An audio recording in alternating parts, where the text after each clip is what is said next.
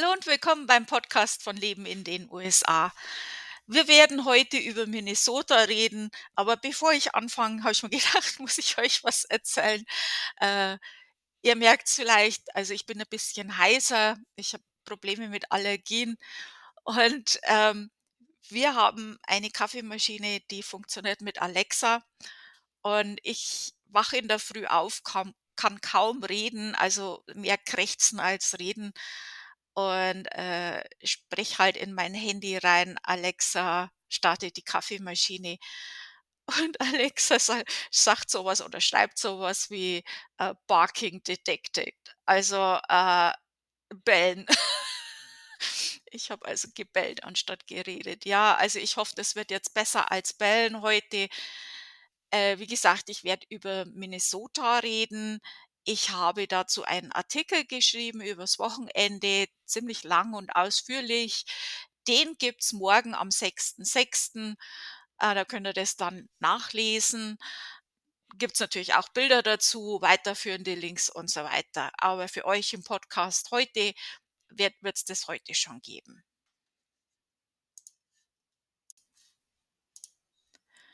Also Minnesota ist nicht nur der Staat mit den 10.000 oder mehr, mehr Seen, also zumindest sagt man 10.000 sind aber weitaus mehr, ähm, sondern auch von Prärien und Wäldern ist dieser Staat eben geprägt. Ähm, der Staat ist im Norden der USA also direkt, wenn man auf die Karte schaut, warte jetzt mal, ich scroll mal ein bisschen drunter, dann kann ich euch das vielleicht ein bisschen besser erklären. Wenn ihr also jetzt diese USA-Karte so vor euch habt, unten ist ja dieser Zipfel, wo Florida ist, an der rechten Seite, da ist ja dann so die New England-Staaten und äh, Minnesota ist so in der Mitte oben, also an der Grenze zu Kanada. Und ja, die Hauptstadt ist St. Paul. Der Postal Code ist MN, also Martha Nordpol. Die Fläche ist über 200.000 Quadratkilometer total. Also das ist auch, ähm, das ist alles. ähm, dann Einwohner, das sind über 5,7 Millionen. Und das ist der Stand vom Zensus 2020. Nachbarstaaten sind Iowa, Wisconsin, South Dakota und North Dakota und wie gesagt Kanada, aber das ist ja kein US-Staat. Die Zeitzone ist Central Time und die Flagge versuche ich mal ein bisschen äh, zu erklären. Die ist jetzt aber hier sehr klein. Das wird jetzt schwierig. Ähm, also die ist blau, die hat einen ähm, Kreis oder mehrere Kreise in sich, der gelb um, umrandet ist und äh, also erstmal ein gelber Rand, dann weißer Rand, dann blauer Rand und dann ist da, glaube ich, ein Farmarbeiter. Ich kann, kann es jetzt wirklich ganz schlecht sehen. Dann gibt es einige Spitznamen, aber bekannt sind Land of the Thousand Lakes, also das Land der tausend Seen, North Star State, Cooper State und das sind halt so die bekanntesten. Motto hat dieser Staat natürlich auch und das werde ich jetzt total butchern. Also das ist L'Etoile du Nord, also ah, Französisch für Nordstar. Ich kann kein Französisch, also tut mir leid. So gibt es ein paar Sachen, wofür Minnesota besonders bekannt ist.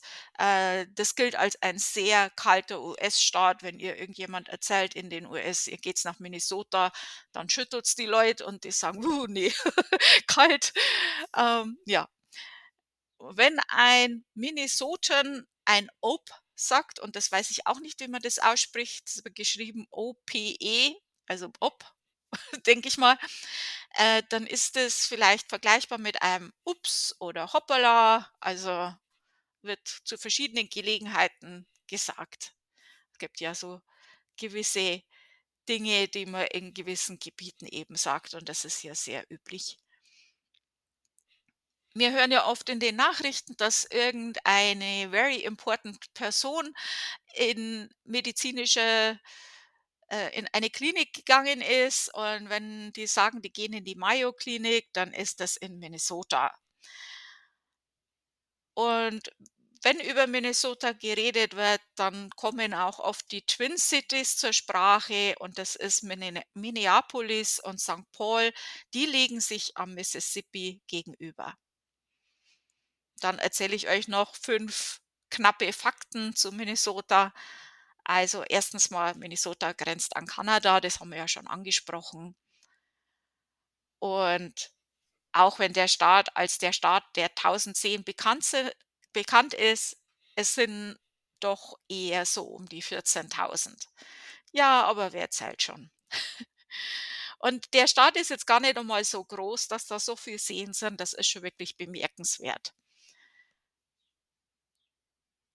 Wilder Reis gibt's in der Gegend schon sehr, sehr lange und wurde auch schon vor der Ankunft der Europäer geerntet. Also, der wächst dann so in diesen, ähm ja, äh, in den Seen, äh, wo's bis er wo's nicht so tief ist, am Ufer halt. Und dann, äh, die Mall of America in Bloomington ist das größte Einkaufszentrum der USA.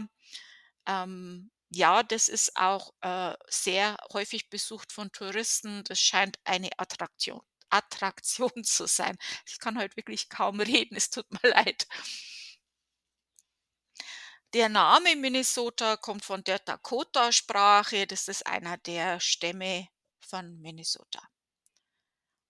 Bekannte Städte, die ihr bestimmt vielleicht schon mal gehört habt, das ist Minneapolis, St. Paul und Bloomington. Dann so Klima und Naturkatastrophen. Äh, dieser Staat im Norden hat ein kontinentales Klima mit kalten, eisigen Wintern und heißen, feuchten Sommern. Also, vor allem die Winter, ähm, sind wirklich bemerkenswert. Vor allem für Leute, die aus Florida kommen oder so. Ähm in dem Staat sollte man auf Stürme, Tornados, Fluten, Wildfeuer, Schneestürme und Blizzards vorbereitet sein. Also, das sind Sachen, die da schon, äh, häufiger mal vorkommen. Lebenshaltungskosten. Also, das ist natürlich ein sehr wichtiger Punkt, vor allem für alle, ähm, die planen, ähm, in die USA zu ziehen. Da überlegt man ja vielleicht auch, welcher Staat. Äh, Minnesota, ähm hat einen Mindestlohnsatz von 10,59 pro Stunde im Moment. Also, das ist seit 1. Januar 23 und, äh, liegt damit über dem föderalen Mindestlohn.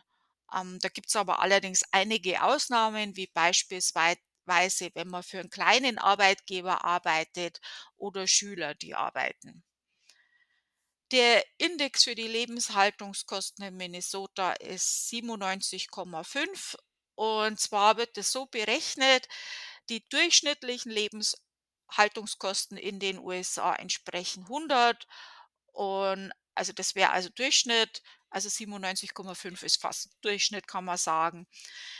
Der Index für Lebensmittel ist 100,7, Wohnen 84,7 und Nebenkosten 97,3. Also ist wirklich gute Mitte verglichen mit den anderen Bundesstaaten in den USA. Die Mietkosten und Preise, die kommen natürlich sehr auf die Stadtlage und Ausstat Stattung an. Ich muss jetzt dazu sagen, die Lebenshaltungskosten und die Mietkosten haben sich extrem, extrem verschlechtert. Das sind alles jetzt nicht die neuesten Daten. Ähm, die den Index, wo ich euch gegeben habe, der ist von 2022. Ähm, es ist also so neu wie möglich, aber in den letzten Monaten hat sich das bei uns also wirklich sehr, sehr verschlechtert. Aber von den Daten, die ich jetzt hatte bei den Mietkosten weiß ich jetzt nicht, von wann das war, aber die frischesten Daten, wo ich damals bekommen hatte. Also, eine durchschnittliche Miete, das ist jetzt ganz Durchschnitt. Also, äh, gibt's Leute, die zahlen wesentlich mehr oder wesentlich weniger, ist, äh, um die 1.000 $. Ähm, kommt natürlich drauf an, wo genau man in Minnesota wohnt und so weiter. Ich habe bei mir in dem Artikel, ähm ist auch ein Link oder den findet ihr auch bei mir im Blog lebenindenusa.com zu einem Artikel, den ich geschrieben habe über die Lebenshaltungskosten in den USA. Da gibt's auch Links zu Seiten wie zum Beispiel, äh, Seiten, wo man nach Wohnungen sucht oder Häusern zum Mieten oder Kaufen. Ähm, da kann man sich vielleicht dann auch eher Bild machen, wohin man genau ziehen will, wie viel das kosten würde, äh, und auch, ähm Links zu ähm, wo man Flyers für Supermärkte anschauen kann. Dann sieht man auch mal, wie die Preise so sind. Ich habe übrigens auch mal 'n Podcast drüber gemacht, äh, vor einigen Wochen, wie das im Moment so ausschaut mit den Preisen hier in Connecticut, äh, und habe euch da ein paar der Preise äh, erzählt, wie das bei uns im Moment ist. Die Information zu den Gesetzen in Minnesota, ähm, die habe ich nach bestem Wissen und Gewissen für den Beitrag recherchiert. Äh, ich ne übernehme allerdings keine Garantie, ähm, aber ich erzähle euch jetzt mal so 'n bisschen über einige Gesetze, die vielleicht wichtig sind. Also, vor allem, äh, wenn man auf Urlaub ist oder dorthin ziehen möchte. Ähm, jetzt nicht diese Art von Gesetzen, äh, ganz verrückte Gesetze, äh, sondern Gesetze, die jetzt wirklich für euer, äh, Leben oder euren Aufenthalt dort wichtig sein könnten. Also, Alkohol zum Beispiel. Also, in Lebensmittelgeschäften in Minnesota wird nur Bier verkauft. Wein und Schnaps sind in kommunal kontrollierten Geschäften erhältlich, die montags bis Samstag von 8 bis 22:00 und sonntags von 11 bis 18:00 erhältlich sind. Ja, ich, äh, fand das ganz lustig, weil, äh, bei uns in Connecticut ist das auch im Sonntag darf man im Supermarkt keinen Alkohol kaufen. Also, wir haben Bier bei uns im Supermarkt und, äh, das war ziemlich am Anfang, wie wir hierher gezogen sind und meine Tochter und ich, wir wollten 'n Bier kaufen und dann kam gleich über die, äh, Lautsprecher, äh, dass man sonntags kein Bier kaufen kann und wir haben uns geschämt. Und dann das nächste Mal, wenn wir im Supermarkt waren, waren dann Vorhänge am Sonntag vor den Bierregalen. Das war dann klar, dass man das dann da nicht kaufen darf. Also, na ja, okay. In Bars, Restaurants und Clubs können täglich von 8 bis 2:00 Alkohol ausgeschenkt werden. Der Staat verbietet offene Alkoholcontainer im Sitzbereich von Fahrzeugen. Angebrochene Alkoholflaschen müssen im Kofferraum des Fahrzeugs transportiert werden. Jeder mit einem BAC über 0,08 % kann wegen Trunkenheit am Steuer verurteilt werden. Dann Marihuana, das ist ja was, was ich auch oft gefragt werde. Ähm, da kenne ich mich jetzt nicht so aus, aber das, was ich jetzt gefunden habe, ab dem 1. August 2023 wird es für Minneso Minnesotaner, also Leute aus Minnesota, kein Verbrechen mehr sein, bis zu 2 Pfund Marihuana zu Hause zu haben und 2 Unzen in der Öffentlichkeit mit sich zu führen. Also, so fast wörtwörtlich natürlich in Englisch war das, äh, dort gestanden, aber jetzt weiß ich nicht, ob das mit Absicht geheißen hat, Minnesotaner, also Leute aus Minnesota, ähm, oder ob das dann auch für Urlauber auch gilt, das weiß ich nicht, das kann ich euch nicht sagen. Ähm, nicht macht ist jetzt eh nicht unbedingt im Moment wichtig, weil das dauert noch, bis dort auch die regulierten Geschäfte in dem Staat gibt. Also, das, äh ist im Moment noch nicht ganz also, es ist das Gesetz ist durch, aber bis das Ganze dann verwirklicht wird und die Geschäfte auch genau wissen, welche Regeln und so weiter und bis die dann aufmachen können, das dauert noch 'n bisschen. Dann LGBTQ, die Alphabet-Mafia.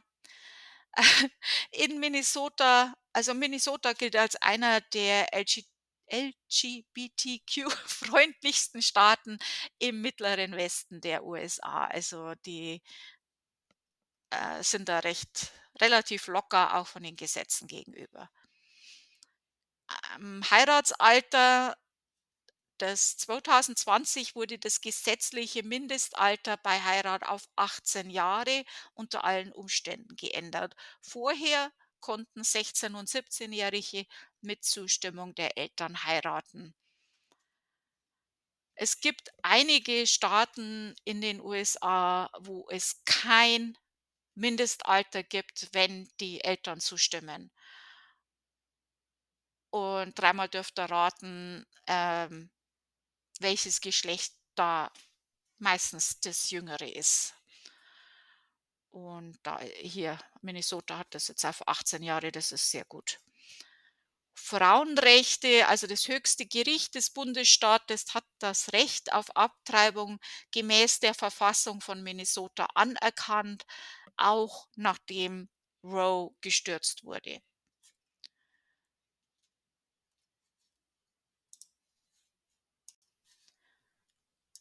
So, und jetzt starten wir mal mit der Geschichte von Minnesota. Da habe ich einiges Interessantes gefunden, aber nicht so viel wie bei jetzt den Neuengland-Staaten. Da war es äh, wesentlich spannender, aber ein bisschen was habe ich für euch auch gefunden. Also ich fange mal an mit den Native Americans. Die werden ja oft vernachlässigt und ähm, das finde ich sehr ungerecht und deswegen wird es bei mir ein bisschen was dazu geben, aber ich habe jetzt auch nicht so viel gefunden dazu. Das heute als Minnesota bekannte Gebiet, das wurde schon seit 12.000 Jahren von Menschen besiedelt. Ähm, die zahlreichen Flüsse wurden für den Fischfang und die Transport Transport Transportation für den Transport von Handelsgütern zwischen den Stämmen benutzt. Also die Stämme haben untereinander eben gehandelt und eigentlich relativ friedlich zusammengelebt. Bei der Ankunft der Europäer um 1600 gab es unter anderem zwei große Stämme, die Dakota und die Anishinaabe. Und äh, ich weiß jetzt auch nicht, ob ich das jetzt richtig ausgesprochen habe, Anishinaabe, aber ich finde, das klingt so gut. Im 17. Jahrhundert erreichten französische Pelzhändler Minnesota und handelten mit den verschiedenen Tribes. Also das ist alles noch, ähm, soweit ich weiß, friedlich abgelaufen. Und ähm, wenn ich das richtig verstanden habe, sind die Pelzhändler auch zwischen ähm, Kanada und Minnesota hin und her. Das war ja damals noch anders. Im 19. Jahrhundert kamen dann christliche Missionare, Soldaten und europäische Siedler und die kolonisierten Minnesota und äh, vor allem natürlich die Missionare zerstörten die Kultur der Dakota. Die wollten die ja dann äh, christianisieren. Die Europäer jagten die Bisons im großen Stil und vernichteten somit eine wichtige Ressource der Native Americans. Und ähm, ja, die haben ja die Bisons für Kleidung, Zelte, Fleisch, also alles eben genutzt. Die haben nicht einfach nur das Bison geschlachtet und das Fell weggenommen, sondern da ist alles verarbeitet worden. Und äh, die haben halt nur gejagt, was sie auch gebraucht haben und nicht einfach komplett das Ganze ausgerottet.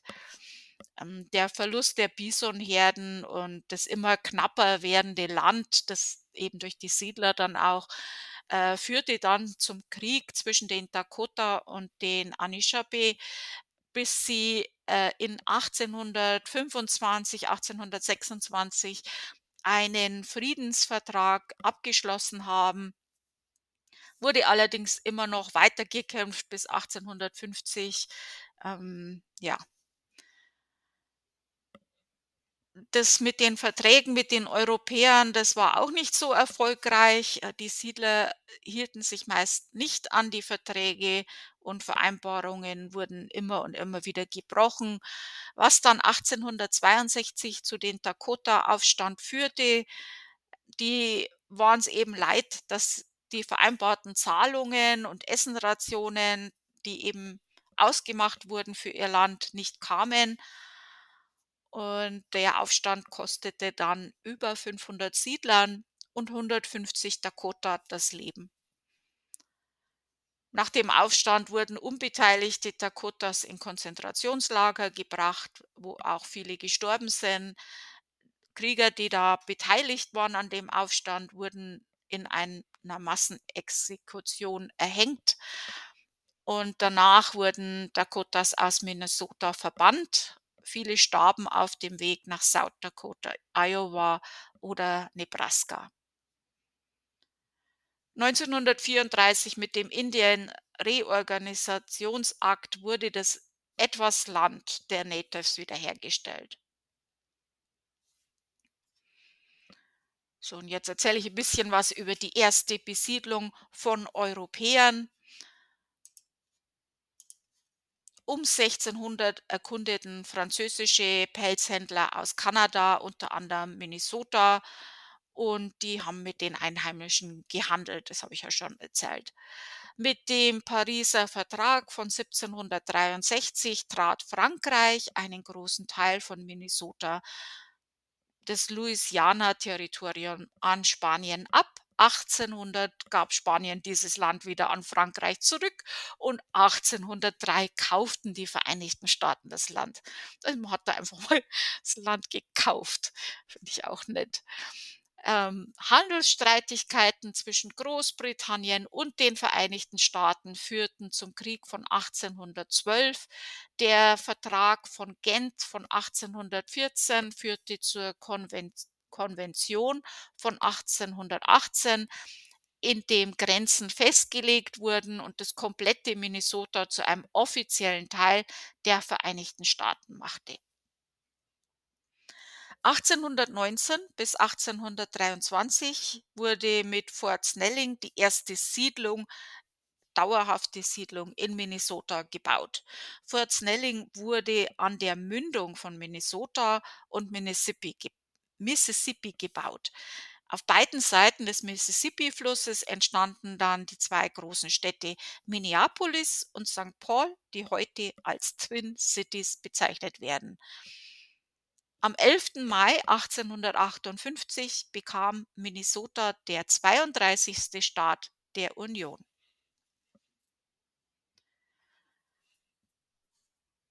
Als dann 1861 der amerikanische Bürgerkrieg startete, war Minnesota noch der neueste Staat der Union.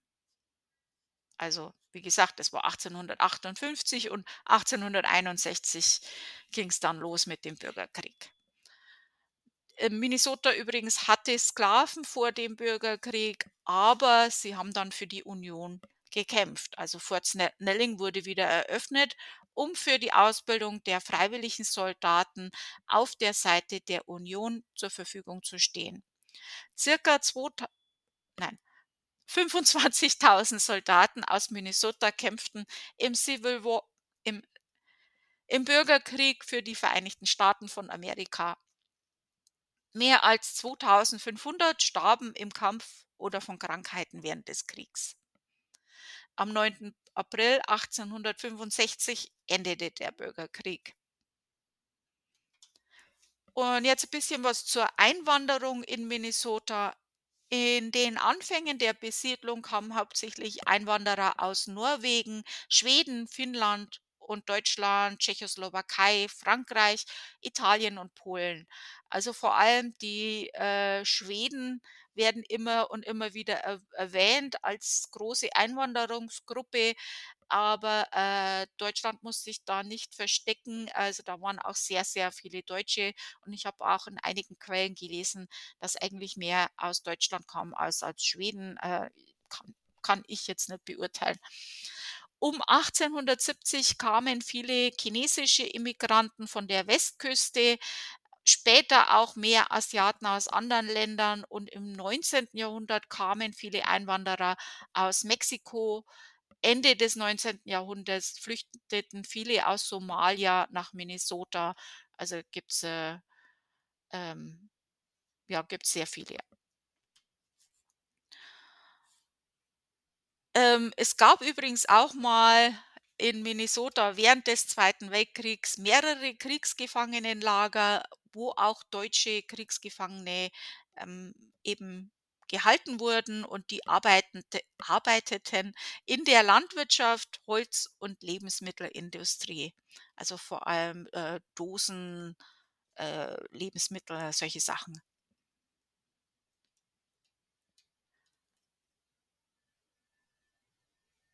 Und jetzt kommen wir zu den schöneren Sachen, also die Sehenswürdigkeiten in Minnesota. Ähm, ich habe da einige gefunden, wobei jetzt das nicht so aufregend ist wie Las Vegas oder New York. Die meisten Sachen sind halt wirklich Natur und Natur und Natur und Seen und Seen und Seen. Aber ich erzähle euch jetzt mal ein paar. Äh, der Niagara Cave. Niagara Cave ist eine Kalksteinhöhle mit Wasserfall und unterirdischem Fluss. Führungen in dieser Höhle sind besonders im Sommer eine kühle, interessante Abwechslung. Also jetzt nichts, wo man klettern muss, das sind Gehwege, Treppen und so weiter. Ähm, hm, ich habe ein paar Bilder gesehen, das schaut wirklich interessant aus. Pipestone National Mo Monument, ähm, das ist, äh ich versuche das jetzt mal zu beschreiben. Das sind so rötliche Steine, äh, die ja, von der Formation ein bisschen eckig ausschauen, irgendwie ja, ich kann bin nicht gut in solchen Beschreibungen, aber, äh, das schaut sehr interessant aus, außergewöhnlich. Früher fertigten die Native Americans aus diesen Felsen zeremonielle Pfeifen. Heute kann man dort mehr über die Kultur und der und die Geschichte der Natives erfahren. Ähm, ich denke auch an sich diese, äh, Natur drumrum ist mit Sicherheit auch interessant. Die Mall of America habe ich ja schon mal angesprochen, äh, dass das so eine Touristenattraktion ist. Also, es ist schon die schiere Größe und Auswahl an Geschäften, äh, zieht jährlich 40 Millionen Menschen aus der ganzen Welt an. Ich weiß jetzt nicht, wie das jetzt nach Covid ist, ob das jetzt noch so, äh, toll ist. Wir waren jetzt mal, äh, zu einem Geburtstag, zu einem Kindergeburtstag in einem Einkaufszentrum in Connecticut eingeladen, das natürlich überhaupt nicht vergleichbar mit der Mall of America ist. Aber das war schon 'n bisschen traurig, weil da waren sehr, sehr, sehr viele Geschäfte geschlossen. Und, äh, scheinbar hat man da einiges an Einsparungen gemacht, weil es gab nur noch ein eine Toilette, natürlich mit mehreren Stalls, aber, äh, die war am anderen Ende, also, äh, ganz seltsam. Das war ein trauriger Anblick, ähm, wenn man denkt, dass diese Einkaufszentren ja mal sehr, sehr wichtig waren. Ähm, ja, das war nicht so toll. Und ich weiß jetzt nicht, wie es bei der Mall of America im Moment ist, das kann ich nicht beurteilen. Ähm, ja, da sind auch übrigens Events und Veranstaltungen und so weiter. Dann gibt's den Superior National Forest. Ähm, das ist, ähm, ja wie der Name schon sagt, Wald und natürlich Tausende von Seen und, äh, Wälder. Äh, da kannst natürlich toll Kanu fahren, wandern wandern, angeln und mehr. Also, finde ich schon schaut toll aus. Also, das wäre jetzt schon was für mich. Das ist schon interessant. Äh, Lake Superior ist, ähm, äh, Nordamerikas größtes größter Süßwassersee. Also, da gibt's einige Bilder, die man sieht, da denkt man, man ist am Meer. Also, das ist schon wirklich riesengroß. Minnesota hat auch ein internationales Wolfszentrum. Das ist für die Wissenschaft und Bildung und die Wolfsforschung eben. Und da können aber auch Besucher mit ei durch ein großes Beobachtungsfest Fenster Entschuldigung, durch ein großes Beobachtungsfenster die Wölfe sicher beobachten. Also, Wölfe sind schon sehr, sehr faszinierend, aber, äh, ja, da hätte ich auch lieber gern ein Fenster dazwischen. Ja, äh, dann Deutsches in Minnesota, ich habe es ja schon ange angedeutet, es sind viele Deutsche nach Minnesota eingewandert. Ähm, ich habe ein extra Artikel zu jedem einzelnen Staat mit Deutsches zu diesem Staat und, äh, da findest du dann eben auch deutsche Geschäfte, Schulen und so weiter. Ähm, auch einen Kalender habe ich mit deutschen Veranstaltungen, also das ist natürlich dann auch in diesem Artikel, den ich geschrieben habe, verlinkt. Und ja, gibt noch ein paar andere Sachen, die ich in anderen Beiträgen geschrieben habe, die vielleicht auch interessant sind zum Thema Minnesota. Ähm, ja, das war's jetzt heute, was ich zu dem Staat zu sagen habe. Das ist jetzt, wie gesagt, keiner dieser aufregenden Staaten wie New York oder ich weiß es nicht, Texas oder sowas. aber für Naturliebhaber sicherlich ein wunderschöner Staat. Also, wenn man nichts gegen die Kälte hat, denke ich mal. So, also vielen Dank fürs Zuhören. Wir hören uns nächste Woche wieder. Ich hoffe, ich habe bis dahin auch meine Stimme wieder und belle nicht mehr. Tschüss.